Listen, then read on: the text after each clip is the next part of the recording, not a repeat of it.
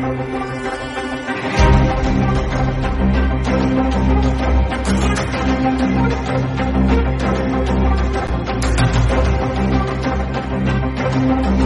de mierda! ¡Eres un puto facha de mierda! Ya no tenemos medios de comunicación libres. Solo nos quedan las redes sociales y es por eso por lo que a este caballero, Javier Negre y a mí nos están censurando en YouTube. ¿Por qué no puede responder? Porque al final los españoles le pagamos sus sueldos. Vete de aquí, que te vayas de aquí. ¿Qué haces? Vete de ¿Pero por qué vas. Tronco, ¿Pero por qué me empujas? edatv.com, la televisión que hemos puesto. Bueno, pues yo creo que no hay mejor plan. ¿De qué medio es usted? ¿De EDATV? Nosotros no vamos a contestar a la extrema derecha, gracias. Ah, no. Ni cobrando un sueldo que pagamos todos los españoles y un medio No vamos a contestar a la extrema derecha. La pregunta es ¿qué hace usted aquí? Estamos viviendo otra vez lo que se repitió hace unos meses cuando condenaron a los presos golpistas. Es acojonante. A mí no me grabes. ¡A mí no me grabes! ¿Cree que el comunismo es bueno para la humanidad? Sí, claro, cómo no. Ninguna duda. ¿Cuánto dinero de la narcodictadura chavista habría, com- habría cobrado usted, señor Zapatero?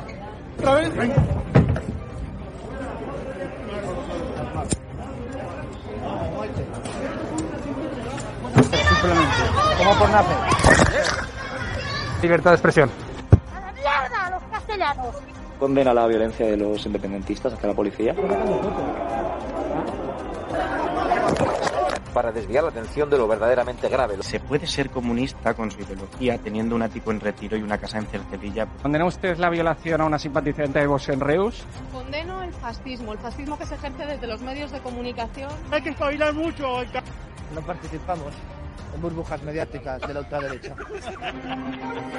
Muchas gracias. Anda, que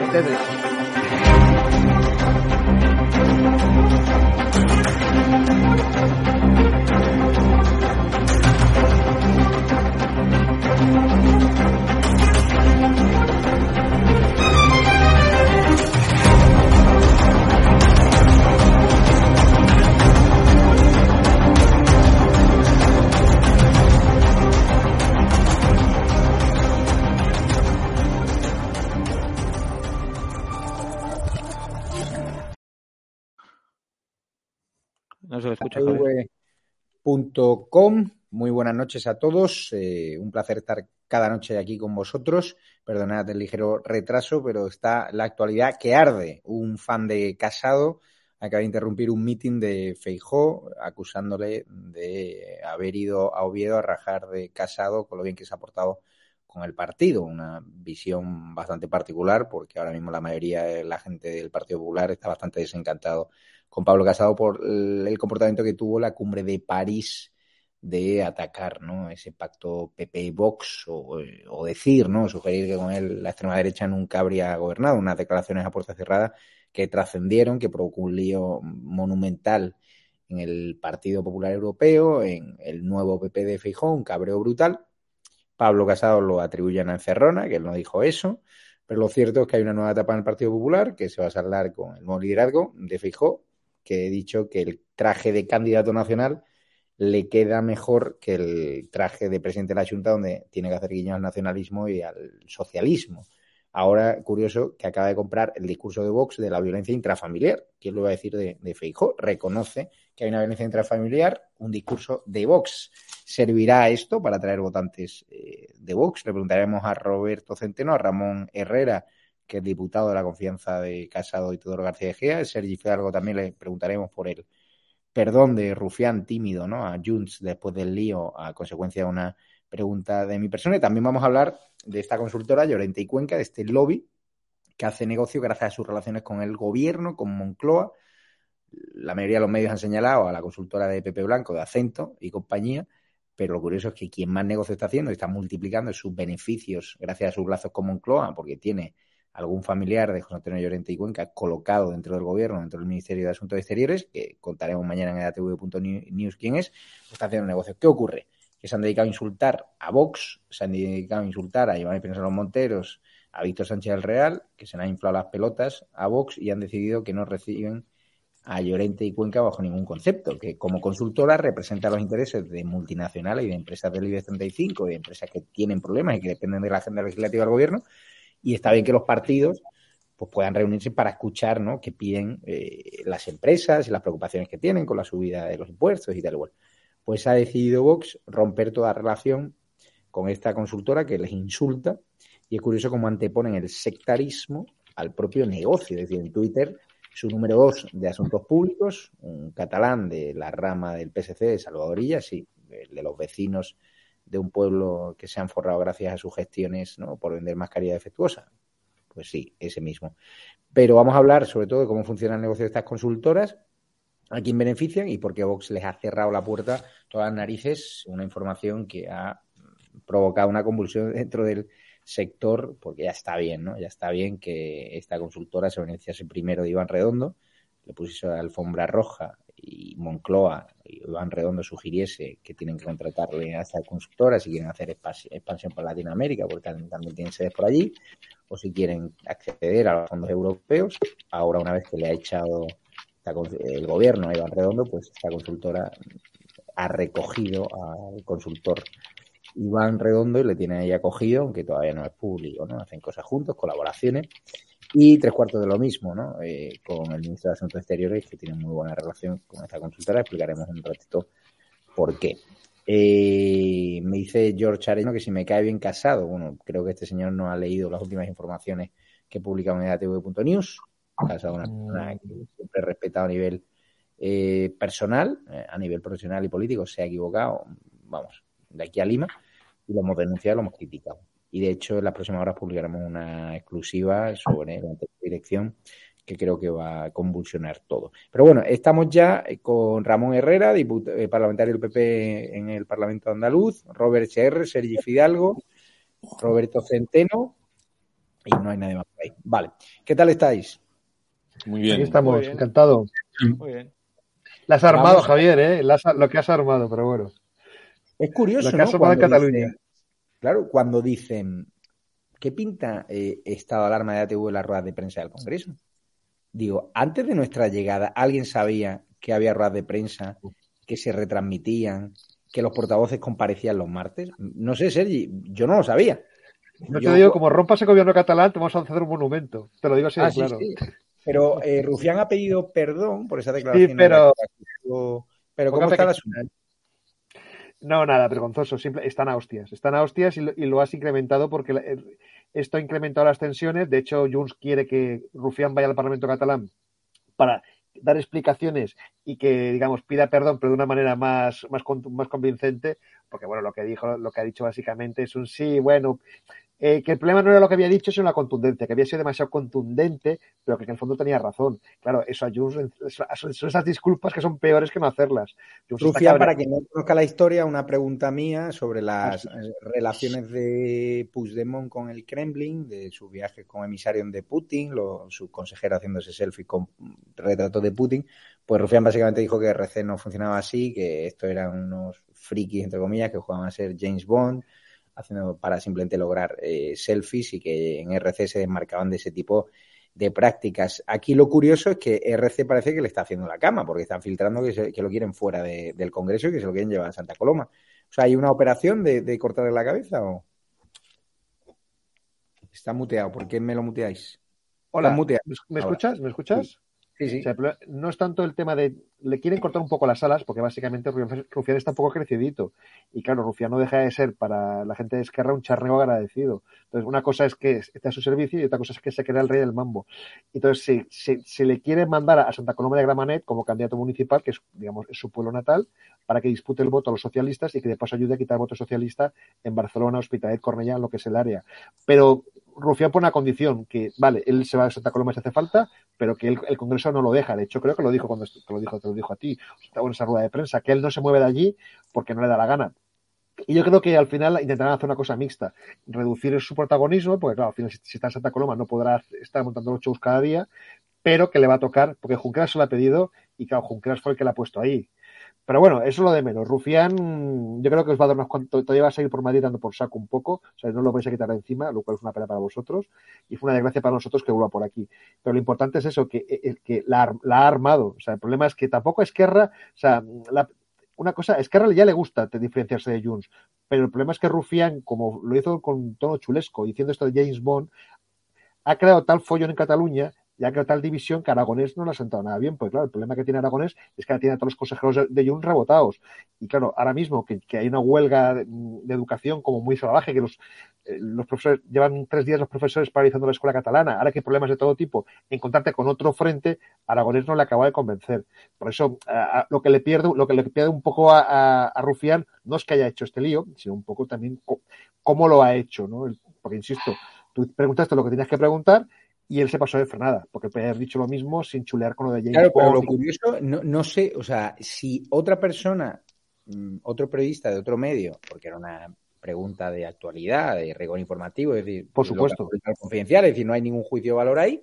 Si se lo hubiese hecho otro periodista de otro medio, yo creo que no se habría armado tal follón, porque yo creo que aquí se ha formado el odio que me tienen hacia mí con el odio que le tienen a Rufián desde Junts y nada más sugerir Gonzalo Boye, el, conde, el, condenado por colaborar con ETA, abogado de Puigdemont, Pilar Raola y compañía, que Rufián y yo hemos pactado la pregunta y que ya es un socio más de la ultraderecha, es decir, como el hecho de que se le haya hecho yo la pregunta ha añadido más, más mierda a la historia. No sé si eso, tienes...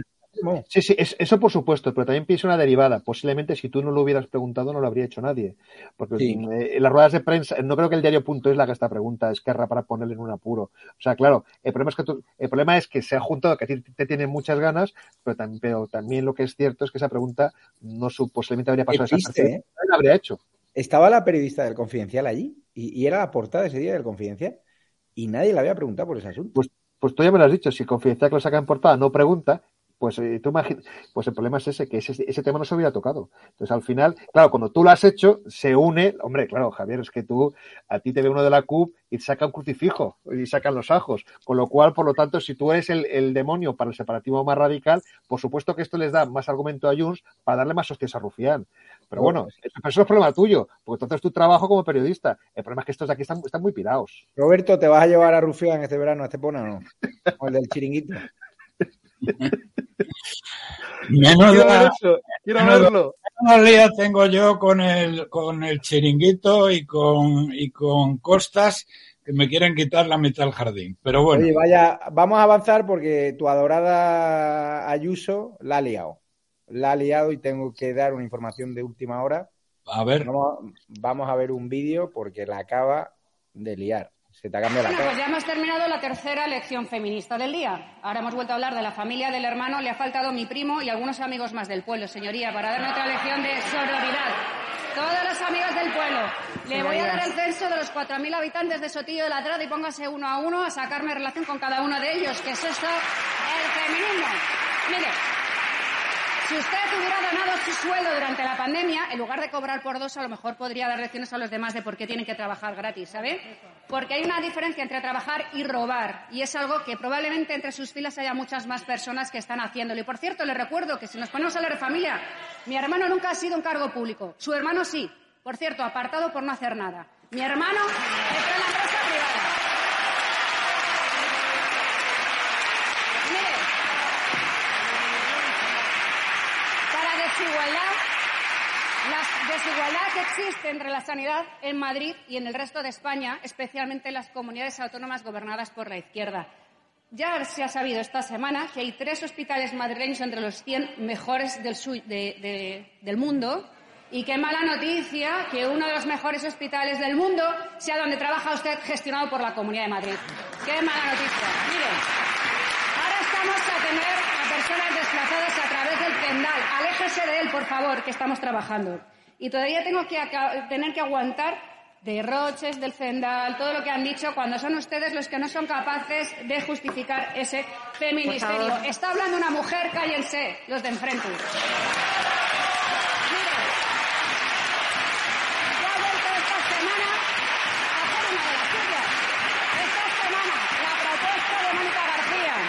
La propuesta de Mónica García de la semana, que esta semana le ha dado por ser liberal y saber también de economía. Y ahora lo que nos propone es que como Madrid es una comunidad mucho más rica, que lo ha confesado esta semana, dice, oye, pues que pongamos todo ese dinero en las arcas públicas. ¿Usted se ha enterado que ese dinero está en el bolsillo de los ciudadanos y no en manos de la Administración, que no sabe gestionar? No tiene ni idea de lo que está diciendo. No le vamos a meter la mano en los bolsillos, pero tenemos otra ocurrencia mucho mejor. Tenemos una mucho mejor. Silencio. Que para hacer frente a la crisis energética, esta misma semana nos ponemos a hacer carriles bici. Dígale al currito de Leganés que se venga en bici hasta el centro de Madrid para arreglar la factura eléctrica, que no sean capaces de hacer historia. Pero Roberto, vaya somanta de hostias. O sea, yo soy Mónica García, Eh, apago la luz y me marcho. Eh, yo que lo, lo vi lo vi esta tarde. eh, Oye, me- ¿tu mujer es celosa o no, Roberto? ¿Es qué? ¿Tu mujer es celosa? No, no, no. ¿No para de hablar de Ayuso? Lo No, no, no, en absoluto. Eh, Vale. eh, mira, impresionante, extraordinaria. ¿eh? Bueno, ah, le has puesto la última parte, pero es que ha repartido bofetadas desde el, desde el momento cero. Por ejemplo, a una, a una analfabeta de Podemos, la portavoz de Podemos, le ha dicho, por cada escaño tienen un artículo del Código Penal incumpli- incumpliéndolo. ¿eh? Fíjate lo que dice. Luego después, otro Mindundi del PSOE, ¿eh? que no sé qué historias ha contado, ¿m? le ha dicho, ¿se ha enterado usted de cómo está ahora mismo la situación de las clases medias y los más vulnerables, la gente que no puede más, que está siendo arruinada por la desastrosa gestión de su gobierno? Y bueno, eh, lo ha dejado planchado. Pero ha dado una cifra que a mí me ha llamado la atención, que es muy importante para que la sepan ustedes. Ha dado la siguiente cifra que yo me he quedado estupefacto. ¿Saben ustedes el metro de Madrid, que funciona como, como, los, como saben los niños de primaria e incluso algunos diputados, funciona por electricidad, paga 40, pagaba 49 millones de euros. Y la cifra que ha dado Isabel es que de 49 millones de euros que pagaba el metro por electricidad, está pagando ahora casi 300. Casi 300. Y no han subido el, billete mm, de- el- del metro. Alucinante lo que hace esta chusma. Roberto, un minuto por intervención. Robert SR, eh, ¿cómo, cómo has visto el tema de Isabel Díaz Ayuso? Eh, ¿La vais Sí. a fichar a Vox o, o qué hacemos? No, pues, pues eh, mira, a mí me ha gustado, por supuesto, estas declaraciones que ha hecho contra la médica y madre, ¿no? Contra la MEMA. Hombre, también viendo un poco el, el nivel medio de la oposición en la Comunidad de Madrid, pues tampoco es muy complicado resaltar, ¿no? Dicho esto, yo de lo que ha ocurrido en la Asamblea de Madrid quiero hablar, no sé si lo comentaremos luego, de una eh, información que ha publicado Rocío Monasterio en Twitter, en el cual el gobierno de la Comunidad de Madrid ha rechazado rebajar el impuesto de sucesiones, como pedía Vox. Es una proposición de ley, 1 barra 2022, que no se ha querido tramitar la bonificación del impuesto de sucesiones, porque según la Comunidad de Madrid no hay ningún tipo de margen económico. Claro, no se está queriendo recortar el gasto político, porque ahí siguen subvencionando a sindicatos o leyes de género que no se quieren eliminar con todo el pastizal que eso nos cuesta. Y por tanto, me parece bastante interesante esta información que nos dicen ellos, ¿no? Eh, porque al final Vox también dice, efectivamente, a Pedro Sánchez hay que exigirle bajar impuestos, pero que también se haga lo mismo la Comunidad de Madrid y se va a llevar a la Asamblea la reducción del tramo autonómico del IRPF. Vamos a ver la posterior resolución que haga el Partido Popular, pero me sorprende, eh, me gustaría que hubiese, bueno, creo que hay alguien del Partido Popular para que me pueda afirmar o desmentir esta información, de que el PP ha votado en contra de bajar impuestos, porque creo sí, que le va un poco en preguntamos a contra- Ramón Herrera, parlamentario del PP, Perfecto, ¿no? entonces perfecto. Perfecto. alusiones. Bueno, no- nosotros no es que votemos en contra, es que ya los bajamos. En Andalucía lo hemos hecho una promesa de muchos años. En Andalucía sabéis que desde que gobernaba el Partido Socialista hace 37 años, los andaluces pagábamos impuestos de donación y de sucesiones como en ninguna otra comunidad autónoma y nosotros lo bajamos. Y no solamente lo hemos bajado al 99% de forma directa, sino que también se han bajado en otros tramos para familiares cada vez más cercanos. Y estoy convencido que el gobierno de Madrid ya llevó una rebaja de impuestos en su momento y que lo seguirá llevando. Otra cosa es la ley que se incluya, en qué momento se hace y qué es lo que se pide en concreto. Pero de luego, a bajadas de impuestos al Partido Popular, lecciones yo creo que pocas se les pueden dar. Eh, Ramón Herrera, ¿cómo has visto al. Bueno, cómo, te, cómo estás llevando eh, la post-crisis del PP? ¿Ya más tranquilo? ¿Cómo se encuentra Teodoro, Pablo? No sé si sabes algo de ellos.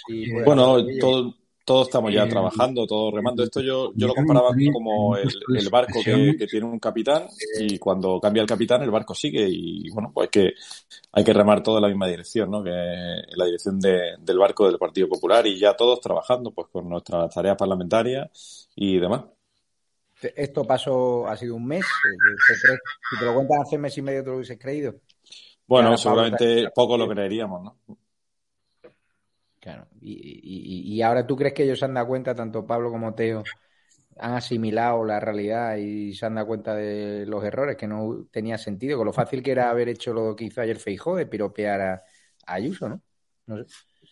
Bueno, yo creo que se necesita perspectiva y tiempo, ¿no? Y una vez que pase el tiempo y se reflexione ya con calma y seguro que, que todos tenemos que hacer balance, y yo entre ellos seguro, de los errores que cometemos, que todos los cometemos y las consecuencias que ellos han tenido. ¿no? Pero yo creo que es verdad que hay que dar un poco de tiempo y de margen a todo.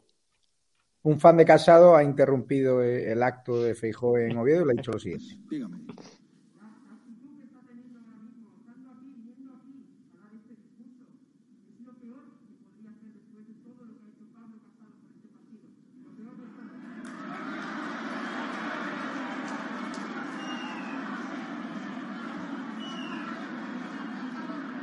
Bien. Después... No, no, no, por favor, por favor. Vamos a seguir. Vamos a seguir.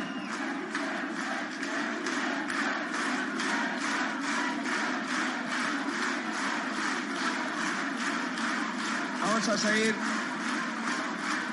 Digo que Muchas gracias. Vamos a seguir. Gracias. Digo que llevamos años, llevamos años. No, por favor, oye. Oye, señores. Somos un partido democrático y vamos a seguir. Joder, la que se ha liado Serif Fidalgo, eh, quería alfombra roja a Feijó y yo creo que aquí se, la, se le ha revuelto el estómago, ¿eh? Bueno, la verdad es que Fijo, claro, está planteando esta gira como una especie de, tour de gloria para que la gente la aplauda. Y hombre, la verdad es que le está saliendo bastante bien. Por ejemplo, el otro día en Cataluña metió, pues creo que metió 600 personas en una sala. O sea que, que mal, pero bueno, pero mal no le está yendo. Pero que es normal que haya gente, porque a un casadista quedará, que, le digamos que le muestre su discrepancia. Yo creo que, de manera injusta, porque a fin de cuentas Casado se metió en un lío él solo. Si Casado no hubiera, no hubiera cometido esos errores, errores que cometió con el tema de Díaz Ayuso, sobre todo que entrevista con Carlos Herrera, que fue criminal, criminal en el sentido de que se equivocó muchísimo. Sí, aquí tenemos un, casadista, Roberto Centeno, ¿qué te ha parecido ese fan de Casado? Porque al final aquí, Roberto, no sé a quién, quién te gusta menos, si Casado o, o Feijó, los dos los pones a parir, pero bueno, vamos, vamos a ver, ¿me permites de todas maneras un minuto, Roberto, No, no, bueno, pues tengo un minuto, pero voy a decir porque, porque lo que no puedo pasar, lo que no puedo pasar por alto es que dos personas de las que me han precedido digan unas barbaridades y callarme como si fueran ciertas.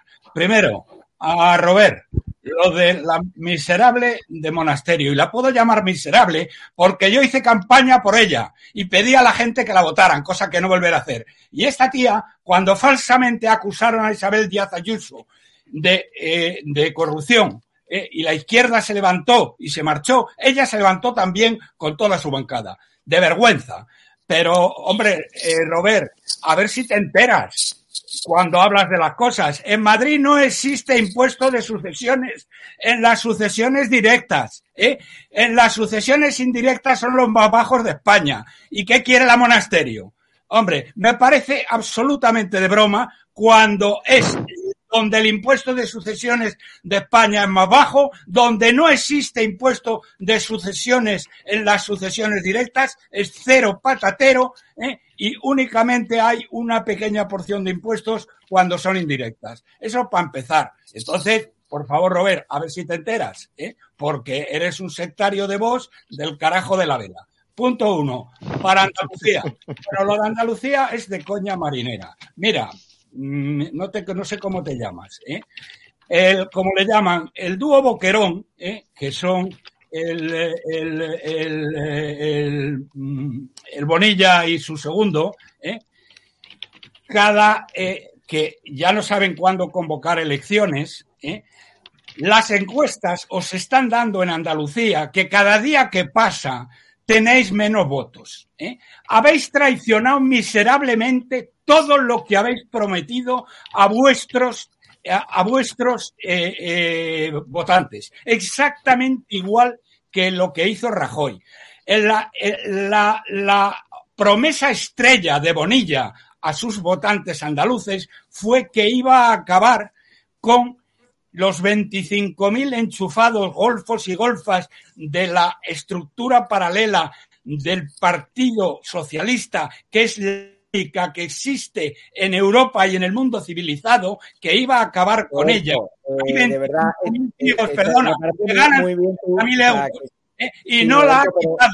Y cada día que pasa, perdí más votos. ahora decís vamos a crear un programa sobre la y hablamos.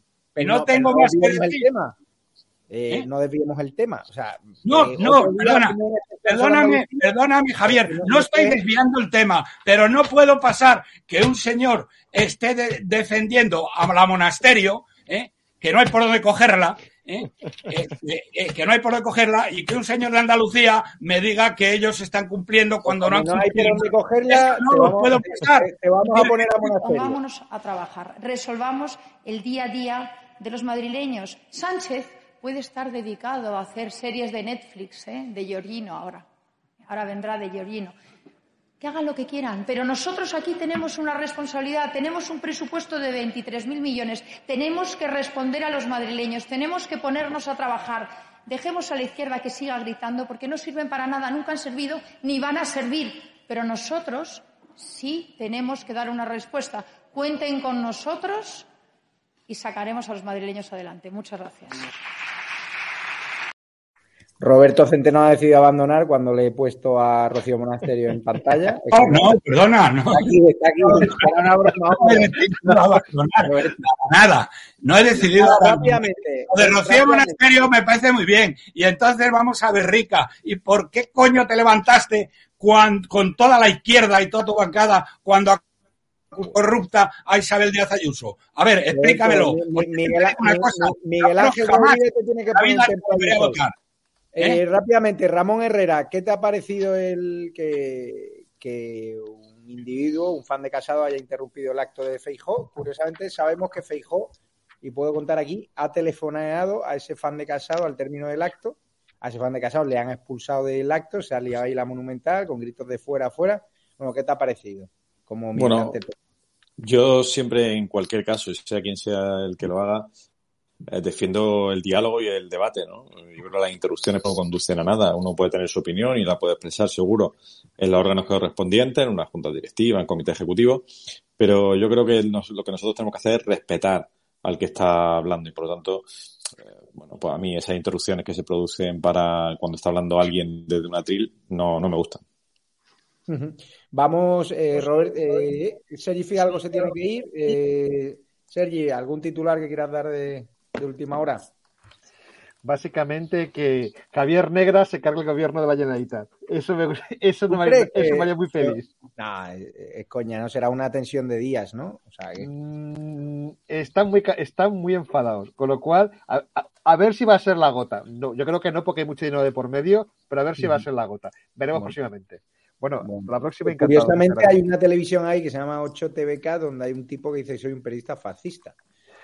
Bueno, a ver, fascistas, a ver, eh, fascistas en Cataluña para ese tipo de gente somos tres millones, con lo cual, o sea, tú eres fascista, yo soy ultraderechista, eh, Carrizosa es facha, eh, Garriga ya ni te digo lo que es, por supuesto, es que es, esto es, lo que estás viviendo tú, es lo que es, nuestro cada nuestro pan de cada día, es que es así, o sea, es lo que pasa que te han incluido en el club de los fachas, bueno, tú ya llevas en el club de los fachas ya cuatro o cinco años, pues te, tienen en el punto de mira ya hace tiempo, no es de ahora. Tú ya cuando estabas en el mundo ya te, tenían, enfilado y te habían intentado agredir. O sea, lo tuyo el defender la libertad y la tolerancia y el cantar las cosas claras se paga un precio en Cataluña. ¿eh? Robert, ¿qué te ha parecido? Pues muchas gracias, Sergi. Robert SR, ¿qué te ha parecido el show del meeting de Feijóo? Bueno, antes, si, si me disculpas. No, ya no vamos, no vamos a. No, no, no, vamos, a ver, me, me, imagino que me permitirás decir que obviamente yo aquí defenderé a quien me dé la gana, ¿no? Y antes que defender la ley de machetes, voy a defender a Rocío Masterio, por supuesto. Al final yo entiendo que haya mucha admiración por Isabel de Ayuso, es cierto que ha hecho políticas muy buenas a nivel de gestión sanitaria, a nivel de gestión económico, pero luego a nivel ideológico de otras cuestiones, es decir, que las bandas latinas o menas son igual de españoles que nosotros, ahí siguen la financiación a los sindicatos, ahí siguen las leyes de género, pues por supuesto no voy a defender las políticas eh, de esta presidenta que tiene la Comunidad de Madrid, por mucho que digo que su gestión me guste. Y después, lo que he dicho de Rocío Monasterio es una información que ha publicado hoy algunos medios como la Gaceta de la Iberosfera de eh, bonificar al 99% y puestos sucesiones tíos y sobrinos entre hermanos, que ha, ha votado en contra del Partido Popular de la Comunidad de Madrid, nada más. Por eso le he dicho al representante del Partido Popular si me confirma si eso era cierto o no. Fin. Después, respecto a lo de Feijó y la interrupción, pues bueno, pues a ver, yo entiendo que efectivamente siga habiendo, em, bueno, fans, ¿no? De Pablo Casado dentro del Partido Popular. A mí la opinión del Casado ya sabe todo el mundo cuál es, desde que la moción de censura dice que Abascal Macha la secreta de las víctimas de ETA y que los votantes somos eh, muy radicales y muy populistas. Entonces, bueno, lo que le pasa a este personaje me da igual y si quieren interrumpir el acto de Feijóo, pues bueno, muy bien. Como ha dicho el propio Feijóo, es un partido democrático y cada cual pues diga y se exprese como le dé la gana. Pues vamos a ver, eh, Robert SR ha asumido el discurso eh, Feijó, creo que tenemos un tuit de la violencia intrafamiliar de Vox. ¿Crees que esto va a encandilar a algún votante? Dice, también existe la violencia intrafamiliar, como cuando un padre mata a un hijo que está pegando a su madre o una madre comete un parricidio. Que nadie dude de que lucharemos contra todas las violencias y que no daremos ni un paso atrás en la lucha contra la violencia machista. ¿Este es Abascal o, Feijó? No, bueno, a ver, es normal que, hablen de la violencia intrafamiliar. Es que yo no sé qué problema hay, qué problema tiene la izquierda o incluso dentro del Partido Popular, por mucho que ahora diga eh, Feijó haya cambiado su discurso, de hablar de violencia intrafamiliar. ¿Qué problema hay en querer proteger a todas las víctimas de cualquier tipo de violencia que se produzca en el ámbito, eh, bueno, pues el ámbito familiar, ¿no? Creo que no hay ningún tipo de problema. Claro, a la izquierda eso no le interesa porque a la izquierda obviamente le interesa el chiringuito, la paguita y la subvención. Al igual que a la izquierda no le interesa a las mujeres, realmente. Por eso una mujer que de derechas que es sistemáticamente insultada no dicen nada, si la agresión de una mujer pues es de gente de fuera, no dicen nada tampoco, porque a la mujer le importa un pimiento y las víctimas igual, por eso no defiende la cadena perpetua, por ejemplo. ¿no? Este giro de guion de Fijo, pues bueno, a mí me parece que es pura y dura, pues estratégico, nada más, simplemente pues para tratar de pillar algún voto de Vox por supuesto no va a conseguir, porque este cambio de chaquetas y de discursos del Partido Popular no van a engañar a nadie, porque una cosa son las palabras y luego están las acciones, y en las acciones está claro que el Partido Popular no va a cambiar. Roberto, en 30 segundos, a ese fan de Casado, ¿la habrías expulsado también del acto o al caerte también mal feijo la habrías dejado ahí? Bueno, yo lo hubiera mandado directamente al psiquiatra porque defender a, esta pareja, defender a un traidor, a un traidor eh, que ha entregado el Tribunal de Cuentas al enemigo, eh, a un traidor que ha entregado el Tribunal Constitucional para colocar al tío que le dio gratis et amore el título de abogado y de empresariales y de ingeniero nuclear. ¿eh? Y lo ha puesto ahí y ha traicionado a España. Y al tío que en Cataluña tuvo la desvergüenza de decir que las cuerpos y fuerzas de seguridad del Estado que se eh, que se comportaron con una exquisitez total y absoluta, que se comportaron con extrema violencia y que él no lo hubiera permitido, eso es de un canalla y de un traidor. Y un tío que defiende a un canalla y a un traidor es un auténtico miserable o está mal de la cabeza. Quiero pensar mejor que está mal de la cabeza, por no hablar, por no hablar eh, de que eh, ha incurrido en unos ilícitos penales con Isabel Díaz Ayuso de falsificación, eh, de conspiración para, para eh, conspiración para delinquir con Bolaños, ¿eh? y, y bueno, y bueno, y, y, Roberto, si te cae una querella, no te no te asustes. Mira, no me ha caído ninguna todavía y tengo ganas de que me caiga una, a ver si es verdad. Yo no estoy diciendo, vamos a ver, no estoy diciendo, perdona, yo no estoy diciendo que quiero que quede muy claro. Estoy diciendo, y eso lo digo y lo defiendo, que Casado, es un, casado es un traidor. Eso lo digo y lo mantengo. No, digo un delincuente, eso tendría que decirlo un juez. Y si Isabel en mi programa ha llamado a casado delincuente. ¿Eh? No, he dicho, he dicho que tiene comportamientos que aparentan los de delincuentes. Yo no soy un juez y eso no lo puedo decir. Pero en mi programa que Casado y Egea son delincuentes. ¿Perdón? ¿Qué? Tú has dicho. Casado y Egea han tenido comportamientos que son ilícitos penales. que sean unos delincuentes tiene que decidirlo juez. Y si Isabel Díaz Ayuso hubiera hecho caso de lo que han dicho eh, algunos de los mejores penalistas de este país y se hubiera querellado penalmente contra ellos, entonces sabríamos, y lo hubiera sentado en el banquillo, sabríamos si es o no un delincuente. Bueno, aquí hay muchos espectadores que fíjate lo, que sí digo, perdona, lo que sí digo, es, no, un rollo, es, es este un traidor.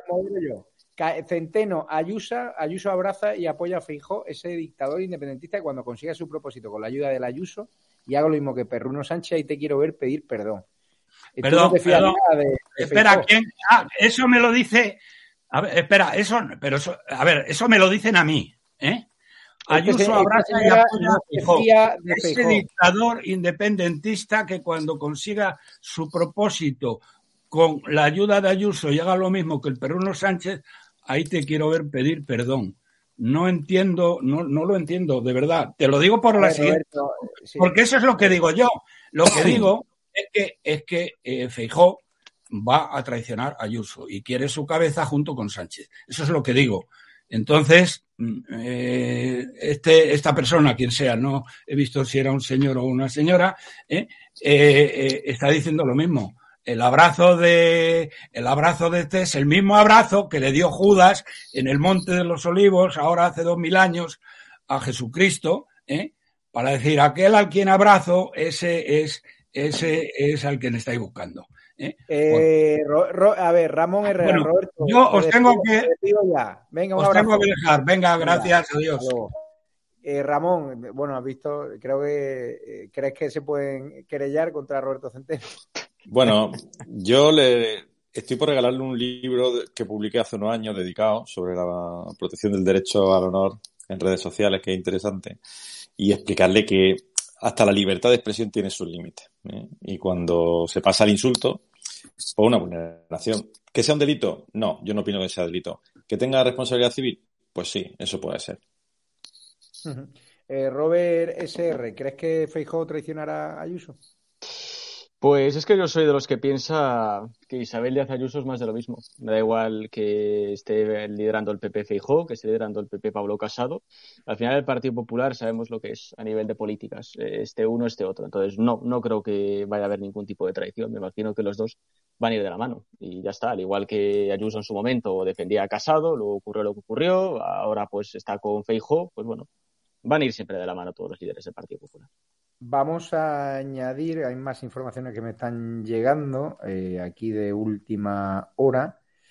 Fíjate, eh, bueno, vamos a hablar del tema, ¿no? De Vox rompe relaciones con la consultora Llorente y Cuenca, lo tenemos en edatv.news, ahora lo pueden consultar, por atacarles y beneficiarse del gobierno. Ramón Herrera, aquí la historia es que eh, ha habido dirigentes de Llorente y Cuenca que públicamente han insultado a Vox en las redes sociales y de repente Vox ha decidido cortarle el grifo, no reunirse más con estos con emisarios de Oriente y Cuenca que representan a clientes importantes. Pues claro, los insultan en las redes sociales, pero luego se benefician de ellos tratando de hacer lobby. Tú que eres cargo eh, público sabes a qué se dedican este tipo de consultoras y lo que le impacta a una noticia así, vamos. Sí, bueno, ahí, yo veo dos, dos, aspectos. Por un lado, yo creo que un despacho como tan prestigioso como el que acabas de mencionar debe tener también un poco de cuidado con, el, con lo que se publica en las redes sociales por parte de su, de su gente, ¿no? Y eso yo creo que es importante. A nadie nos gusta que, que nos insulte. Y por otro lado, yo creo que nosotros tenemos que, que, diferenciar y separar lo que es la actividad de, de, algún trabajador en redes sociales de nuestro trabajo. En el fondo, si representan algún sector que es importante y que tiene que ser escuchado en el Parlamento, yo creo que hay que seguir escuchándolo. Otra cosa que, lógicamente, eh, desde el punto de vista personal, pues sea complicado y duela. Uh -huh. Eh, ¿Qué te parece, Robert, que Vox haya mandado a paseo a esta consultora, que es la preferida de Moncloa? Sí. Tiene a gente enchufada eh, en Moncloa, familiares de, de, Llorente y Cuenca, y básicamente lo que hace esta consultora es aprovechar sí. sus relaciones con el gobierno del PSOE, principalmente, y con varones socialistas, también lo intentan con gente del PP, también se reúnen con partidos políticos de toda índole para tratar de influir en su agenda legislativa y luego cobran importantes cantidades de dinero. Lo curioso aquí es que cómo quieren tener buenas relaciones con Vox y los insultan sí. en redes sociales, ¿no? Sí, bueno, yo tengo que decirte que desconocía esta información, no la había leído, pero vamos, eh, pues me imagino que si tienen algún tipo de relación con esta consultora, que luego efectivamente por detrás se dedican a poner a parir al partido o a insultarlo en redes sociales y demás, pues entiendo obviamente que rompan cualquier tipo de relación, sobre todo también si buscan tener influencia legislativa y demás. O sea, que me parece muy bien la decisión que, que ha adoptado Vox. Como digo, desconocía completamente tanto la relación del partido con esta gente como esta información que habéis publicado hoy.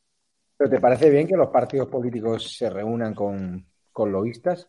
Pues eh, si es para influir a nivel legislativo, eh, no, no me parece bien. Al final, cada formación política debe tener su programa, por supuesto, defender los ideales del principio al fin, que en eso Vox hay que decir que lo hace desde el principio y no ha cambiado de chaqueta ni ha cambiado de programa desde que aparece en 2014, no como otros partidos eh, que todos sabéis a cuál me refiero, que en función de cómo soplaba el viento iba para un lado o para otro, ¿no? Entonces hay que tener las convicciones y las ideas claras, porque de todo un partido político no tiene que venir a ocupar eh, cargos y sillones, tiene que venir a defender unos ideales, unos principios y unas políticas, ¿no?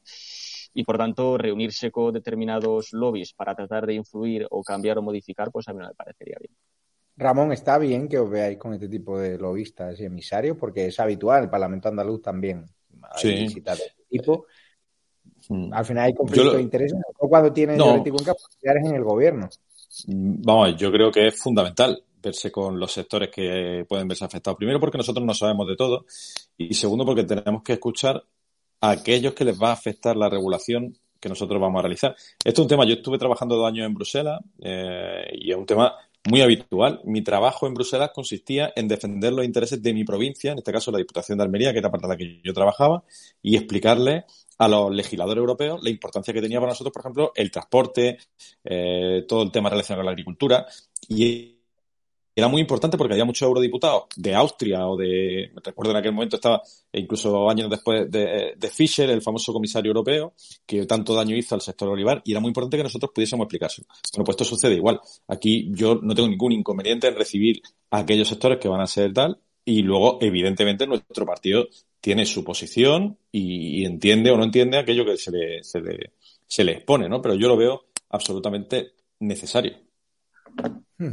Pues no yo tengo ahí mi opinión porque conozco cómo funcionan estas consultoras, hay algunas que hacen buen trabajo, pero esta consultora al final se beneficia de que el Ministerio de Asuntos Exteriores, y mañana vamos a publicar más información, tiene colocado a la mujer del presidente de esta consultora y resulta que esta consultora tiene muchas oficinas en Latinoamérica y me cuentan fuentes tanto de la consultora que trabajan ahí como el Ministerio de Asuntos Exteriores que el Ministerio de Asuntos Exteriores Álvarez que contrató a la mujer de José Antonio Llorente y Cuenca para que la abriese un poquito en sociedad y para que le mejorase sus relaciones sociales y un poco su reputación, resulta que están recomendando contratar a esta consultora para las empresas que quieren abrir negocios en Latinoamérica. Y eso es muy grave. Y eso es gravísimo. Eh, Alfombra Roja le puso Iván Redondo cuando era jefe de gabinete a esta consultora de Llorente y Cuenca porque eran antiguamente, trabajaba Iván Redondo para Llorente y Cuenca y ahora los favores prestados es que Iván Redondo le anda una pata en el culo y esta consultora está haciendo cosas con él. Esa es la realidad y el lobby no está regulado en este país, habría que regularlo porque hay gente que se saca eh, auténtica salvajada de dinero por influir, porque un partido presenta una enmienda o porque no sé quién reciba a no sé qué persona. Pero bueno, vamos a avanzar porque me cuentan que mm, la huelga de transportistas sigue Vamos a verlo en pantalla, eh, una noticia de Antena 3, que siguen los transportistas pues muy cansados, ¿no? la tienes en WhatsApp, eh, ahí está, cuarto día de huelga de transporte por el precio del combustible. Si nosotros no podemos comer, España no puede comer. Robert, este sábado hay una huelga de Vox, sí. el domingo una de El Campo, que vamos a entrevistar de hecho a, al rejoneador, a Fermín Borges, que es el que saca al campo a la calle, un crack. Bertrand le, la entrevista, se va a publicar a las 11 menos cuarto. ¿Qué te parece esta huelga de transportistas y hasta dónde vamos a aguantar? Porque hay, ahora la moda es irse a Ucrania, a la frontera, que está muy bien, ayudar y tal cual, pero ahí, la ayuda humanitaria está colapsada, está colapsada, me ha contado Luis, y a, ahora mismo eh, hay gente que lo está pasando realmente mal en España, es decir, que, que no hay que irse allí a Ucrania sí. pase diario, que te puede, sí, lo puedes hacer aquí también, ¿no? Eso es.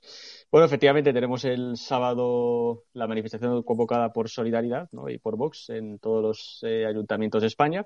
A mí de esto de la huelga de transportes, primero, me resulta muy curioso cuando la portavoz eh, del gobierno, Isabel Rodríguez, dice que los transportistas son ultraderechistas. Pues claro, estamos llegando ya a un nivel en el cual cualquier persona que se manifieste en contra del gobierno, de la ruina, la mentira la destrucción, ya es una persona de extrema derecha. Y a mí me parece que ese tipo de discursos es muy peligroso, como llamar fascistas a todo el mundo que defiende la unidad de España una inmigración controlada o la propiedad privada ante la ocupación. Lo digo porque puede que en algún momento surja una ultraderecha de verdad y alguno va a llorar. Por tanto, mm, me gustaría, o sea, creo que sería positivo para ellos, oye, ya ellos lo que digan, ¿no? Que este tipo de discursos no lo banalicen tanto, ¿no? Luego me sorprende también que el gobierno vaya a llevar a 20.000 agentes de la Guardia Civil, pues, no sé, ante estas huelgas completamente legales, como ha convocado el sector del transporte, mientras que solamente lleva 100 guardias civiles para reforzar la frontera o la valla de Melilla, que es asaltada diariamente por ilegales con garfios, ¿no? Lo que demuestra un poco qué es lo que le interesa al gobierno y qué no, obviamente. Eh, como digo, pues estamos ante una situación dantesca ¿no? a nivel económico y, por tanto, cualquier eh, huelga, cualquier paro eh, que realicen sectores económicos tan perjudicados o tan afectados, mientras eh, este nefasto gobierno le da 20.000 millones de euros a las chochocharlas de Irene Montero o le sube un 20% de las subvenciones a los sindivagos de las mariscadas, que por eso ninguno se va a manifestar y dicen por ahí que no hay que bajar los impuestos, como los, la vergüenza absoluta de UGT y comisiones obreras, pues yo, por supuesto, apoyo al 100% cualquier tipo de manifestación de este tipo. ¿Y hasta cuándo vamos a, o sea, aguantar. Pues no lo sé. Yo siempre digo que España está llena de champiñones políticos. Eh, por lo tanto, pues bueno, eh, sinceramente no sé yo si este país tiene solución al corto o medio plazo. Ojalá me equivoque y lo tenga, pero yo lo veo bastante complicado. ¿Cómo crees que va a derivar el asunto de la huelga de los transportistas? ¿Por qué Ramos Herrera no sumáis a la manifestación de Vox del sábado? Que creo que es una razón para atacar a los sindicatos su inmovilismo, ¿no? que van a convocar una huelga, pero dicen que no contra el gobierno, porque contra Rajoy no lo hacían y es mentira eh, contra la subida del encarecimiento de la vida. ¿Por qué si vais a la del domingo a la del sábado no? Bueno, yo lo primero que quiero decir sobre, este, sobre esta huelga es que la situación del transporte en España es muy complicada. La subida de precios de la gasolina y del resto de, de materias primas le está haciendo un daño tremendo y es un sector muy, muy afectado. Por otro lado, también quiero recordar que el gobierno hace unos meses derogó el artículo del Código Penal que sancionaba y que castigaba con privación de libertad a los piquetes que produjesen daño y que eso es muy importante. Y tercero, que rechazamos cualquier tipo de violencia que se produzca. Nosotros respetamos, entendemos las movilizaciones de los transportistas, pero también pedimos que no se produzcan esos, esos altercados. Y nosotros lo que sí tenemos muy claro es que eh, hay distintos sectores hay circunstancias que son muy, complejas y que el gobierno está retrasando día tras día eh, su apoyo. Y yo les pido, como hemos hecho desde el Partido Popular, que se produzca ya la bajada de impuestos, que se produzca la ayuda a esos sectores, por un lado el que decías tú del transporte y también de la agricultura, y que es y que son realmente muy necesarios. Estaba aquí riéndome porque con los memes Robert SR sobre, sobre César Carballo. Ah, sí, Lo que se ve hoy ha vuelto a salir a hablar de la, de la, de la clima, ¿no? Ya, sabes que este César Carballo sabe de todo. César Carballo es un gran todólogo, así que, bueno, un día es camionero, al día siguiente sabe de calimas, o sea, está muy bien, está muy bien. Pero, tú, pero Ramón, ¿tú crees que es sano que, aquí hable todo el mundo de estos asuntos? No sé. Bueno, a mí me hace mucha gracia los memes de, de este hombre, ¿verdad? Porque al final no, no, no, no todos sabemos de todo y uno intenta por lo menos informarse, conocer antes de, de hablar, ¿no? Pero bueno, eh, estamos también acostumbrados, ¿eh? Nosotros, los que algunas veces vamos de tertulianos, también tenemos que asumir que algunas veces hablamos de, de todo, ¿eh? Sí, pero llega un canteo que es que ya hablando de la clima, los memes, eh, camionero, vulcanólogo, al final es trending topic, es que la gente no se lo cree. O sea, es como. El otro leí uno que era gasolinólogo. y luego también virólogo, eh, geoestratega. Es decir, tú no puedes jugar a ser todo, macho. Es decir, yo ha habido días que ya prácticamente ni me invitan a Telecinco, pero obviamente por, por mi discurso eh, duro contra el gobierno, voy, si antes iba 16 veces, ahora voy una, pero bueno, eh, una empresa privada puede hacer lo que les dé la gana. Pero aquí lo importante es que yo me he sentado en mesas donde me han preguntado por temas que no tengo ni puta idea y lo he dicho, macho. Oye, yo cómo te voy a opinar de este asunto si no tengo ni idea.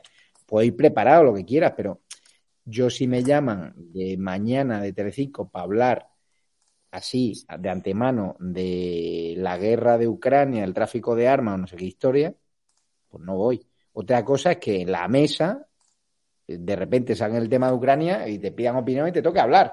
Pero es que este señor eh, estalla la guerra y de repente pone un tuit y pide ir a los platos de televisión para hablar de la relación del COVID-19 con, con, la guerra y para ver si los soldados ucranianos van a hacer un test PCR a los voluntarios que lleguen a combatir con ellos. Eso es de alguien que, ha perdido completamente el, norte. No sé, Robert, si tú le quieres un poco a César, ¿qué le dirías? Porque por, el hospital aparece bastante poco. Es que compañero suyo me dice, este tío está tanto en televisión, tanto en Twitter, que ha perdido la cabeza. Mira, a mí me... Tiene una reputación que la tenía intachable, pero la tele crea monstruos y al final te comen los ojos, ¿sabes? Sí, al final yo creo que le ha comido un poco el personaje, ¿no? A mí lo que me hacía mucha gracia César Carballo, que yo hay que decir que no le he seguido mucho y más cuando en Navidad empezó a decir que si te reunías con tu abuela, vamos, eh, la ibas a matar. Hace mucha gracia cuando efectivamente se leía todo el día en la televisión eh, disfrazado de médico, a pesar de que, se veía claramente que estaba en la habitación de su casa, dando a entender como que estaba trabajando mucho, ¿no? Cuando sí, eh, bueno, lo dicen los propios compañeros, se lo han dicho a ti, pero vamos, está todo el día en la tele, difícil que esté trabajando, ¿no? Yo creo que a esta persona que en un principio pues puede que diese consejos interesantes y demás, ya últimamente solamente se han dedicado a causar el terror, pero no solamente los medios de comunicación en general. Yo creo que lo que hicieron las pasadas navidades es imperdonable completamente a los medios. Ahora es cierto que se ha perdido más o menos un poco todo, ¿no? Por el tema de Ucrania. Pero bueno, me imagino que ya sabemos que el virus este que tenemos es un virus rojo, ¿no? En el sentido de que mm, el 8M lo puede celebrar y no pasa nada, el orgullo gay también, pero no os preocupéis que ya veréis como Semana Santa alguna restricción nos ponen, porque digamos que las fiestas que no sean comunistas no es que le guste mucho. Pero bueno. Por cierto, Robert SR, te despido ya, que le voy a preguntar a Herrera por un asunto. Bueno, ayer diste una rueda de prensa, gracias Robert. Problemas nos vemos. El, el PSOE de Almería está que se sale, ¿no? Bueno, la verdad es que el PSOE de Almería tiene un largo historial de, problemas de corrupción. Tengo que recordar que el que fuera vicepresidente primero de la Diputación Provincial de Almería con el Partido Socialista está en la cárcel por una trama de facturas falsas también con, con varios implicados más, ¿no? Y, y ayer mismo el que fuera secretario general del Partido Socialista eh, acudió al juzgado, no declaró, se acogió su derecho de no declarar porque está imputado también en, un tema de, el caso Marisma, eh, cuando era director general en la Junta de Andalucía. Tenemos también eh, dos diputados, un diputado provincial que es mano derecha del actual secretario general, que está también eh, no ya imputado, sino que tiene juicio por prevaricación en los próximos días. Y ahora hemos conocido pues también que en el ayuntamiento de Chiribel, gobernado por el Partido Socialista, de donde era precisamente el secretario general del Partido Socialista, pues su alcalde, el que fuera su alcalde, está imputado por el desvío de fondos de una residencia de ancianos que habían recibido una subvención de, de la Unión Europea. ¿no? Por lo tanto, nos preocupa, nos preocupa mucho. Nosotros respetamos absolutamente el trabajo de la justicia, pero tenemos que pedirle explicación al Partido Socialista y que, diga qué es lo que está pasando. No, y sobre todo porque allí os han armado algunas encerronas brutales, la Guardia Civil, en asaltar la Diputación de, Almería, como si hubiese allí robado, y luego resulta que no tenía nada que ver con el presidente de la Diputación de Almería, filtraron a través de la agencia EFE que la habían detenido, era toda una, una falancia y una mentira, es decir, y hay escándalos, vuestros escándalos de presunta corrupción llegan hasta la sexta y a Televisión Española en, prime time, en vivo, y en cambio los escándalos del PSOE de Almería, ni los del PSOE andaluz, eh, en Televisión Española la otra día se comieron otro escándalo de corrupción del PSOE, Tornero, este presidente de la Televisión Española, lo silenció, pues no le dan cobertura, es que es acojonante el doble rasero, ¿eh? Sí, sí, desde luego a mí me sorprende. Sí, yo muchas veces pienso, Digo, si estuviésemos gobernando nosotros y pasase lo que está pasando con los transportistas, ¿qué, qué no habría en televisión? ¿Qué no especiales estaríamos viendo en la sexta? Pero es que ahora los veremos a lo mejor criminalizando a los transportistas. es que hoy yo veía a la portavoz del gobierno decir que no se sientan a negociar con cuando hay este tipo de, violencia o cuando hay acciones violentas. Y yo lo he visto negociar en Cádiz cuando eh, estaban en la calle y provocándose altercados.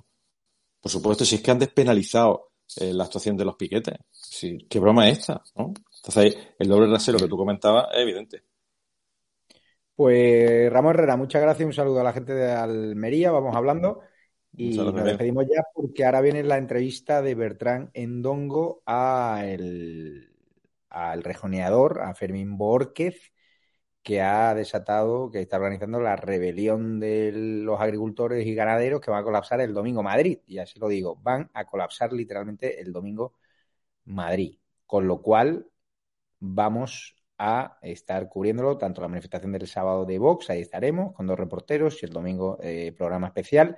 Así que nos podrán seguir a través de edatv.com y estado alarma. Aviso, vamos a ir saliéndonos poco a poco de YouTube y vamos a empezar a hacer programas, tertulias y los mejores programas en edatv.com. Va a ser paulatino, pero muy sencillito. ¿Por qué? eh, hacemos esto. Sabéis que YouTube, el, canal de Estado Alarma Censoret, por señalar a los que os engañaron durante la pandemia, nos han vuelto a cerrar dos semanas sin monetización. Con lo cual, entran en la web, se registran y en edatv.com es muy sencillito. Una vez registro en la web, siempre os registráis en la página web y luego os bajáis la app en Google Play, Android TV, Apple Store y Fire Stick. Muchos de vosotros me decís, no os podemos ayudar económicamente, ¿vale? Nos podéis ayudar cómo? Pidiéndole a vuestra gente que se registren en edatv.com, que se descarguen las apps, la última versión, los que hayáis descargado una versión hace cuatro meses, pues hay nuevas versiones. Y ahí tenéis además más de 30 canales en libertad donde hay canales de gastronomía, de belleza, de motor, es decir, de, un montón de historias, el canal de Carles Enrique. Así que quien avisa no es traidor, ir poco a poco yendo a edatv.com porque poco a poco nos iremos saliendo de YouTube. Estamos muy cansados, muy cansados del maltrato, de hacer que ganen estas empresas mucho dinero para que no podamos hablar en libertad. Con lo cual, iros a edatv.com y también el botón de arriba, el botón azul de colabora, tenéis una fórmula de ayudarnos con una inscripción mensual o anual o semestral, si queréis tener algún descuento, por haceros socios, categoría plata oro, entrar en sorteos, eh, encuentros privados con nosotros, poder influir ¿no? en algunas decisiones del canal, veniros con nosotros a coberturas y, y darnos un apoyo económico nos permite crecer. También tenéis la posibilidad de una donación puntual con una tarjeta de crédito, TPV, muy sencillito. Muchos de vosotros lo hacéis y, la verdad que nos dais mucha alegría, otros no podéis y con vuestro agradecimiento os vale. Darle a me gusta, compartir los vídeos, muy importante ese trabajo, ¿no? Somos una comunidad, somos una familia. Yo me dejo la cara en el Congreso, me dejo la cara en la calle, me la dejo por vosotros, vamos a seguir haciéndolo. A los que me preguntáis que por qué no vamos a la frontera ahora con, con Ucrania, ahora hay un colapso de ayuda humanitaria brutal, es decir, está lleno de gente que, bueno, ahora está de moda ir para allá, ¿no? Y nosotros eh, hemos decidido que iremos cuando no queden medios de comunicación y cuando realmente haga falta nuestra ayuda. Ahora seríamos uno más, aportaríamos lo mismo que otras personas que llevan allí tiempo y de verdad no tengo ningún afán en, informaros de, un asunto que además está viendo sobreinformación, es decir, tenemos vídeos todos los días, es cierto, las zonas prorrusas que están sufriendo barbarie, es muy prácticamente imposible acceder y ahí sí está habiendo desinformación informativa, es decir, no se están contando las matanzas del ejército ucraniano, solo de los rusos, y eh, son igualmente execrables. No hay que olvidar que una invasión de Putin, que es un criminal, pero también hay población civil prorrusa que está eh, falleciendo y están matando inocentes, con lo cual en una, en una guerra eh, mueren de ambos bandos y hay que contar la verdad desde la neutralidad. Y yo lo he dicho, eh, iremos cuando, como el volcán de La Palma, los medios se hayan ido y ya dejen de dar audiencia, porque veo que hay gente que, que, ha ido, otros canales de YouTube y tal cual, básicamente lo que están buscando es clics y están buscando muchas visualizaciones y nosotros defendemos la libertad y mucha gente en España lo está pasando mal y por eso el sábado vamos a estar en Madrid con la gente que no puede pagar la luz y el domingo con la gente del campo y ganaderos que, y camioneros que no pueden pagar el combustible o que están, por ejemplo, preocupados con el precio de la leche o con el desabastecimiento, ¿no? que además la, leche caduca. Vamos a estar con esa gente. Hay gente que lo está pasando mal en nuestro país, Ucrania hay muchísima gente ayudando, pero no nos olvidemos de los nuestros, que es importante. Así que gracias y ahora os dejamos con Bertrand en este canal. Por cierto, en edatv.news pueden ver las exclusivas que estamos publicando, edatv.news y métanse también en la entrevista de Bertrán. Aquí damos información muy exclusiva y si tienen alguna información, escríbanos a info.edatv.com. Muchas gracias y me voy a descansar un poco y creo que, que me lo merezco. Gracias.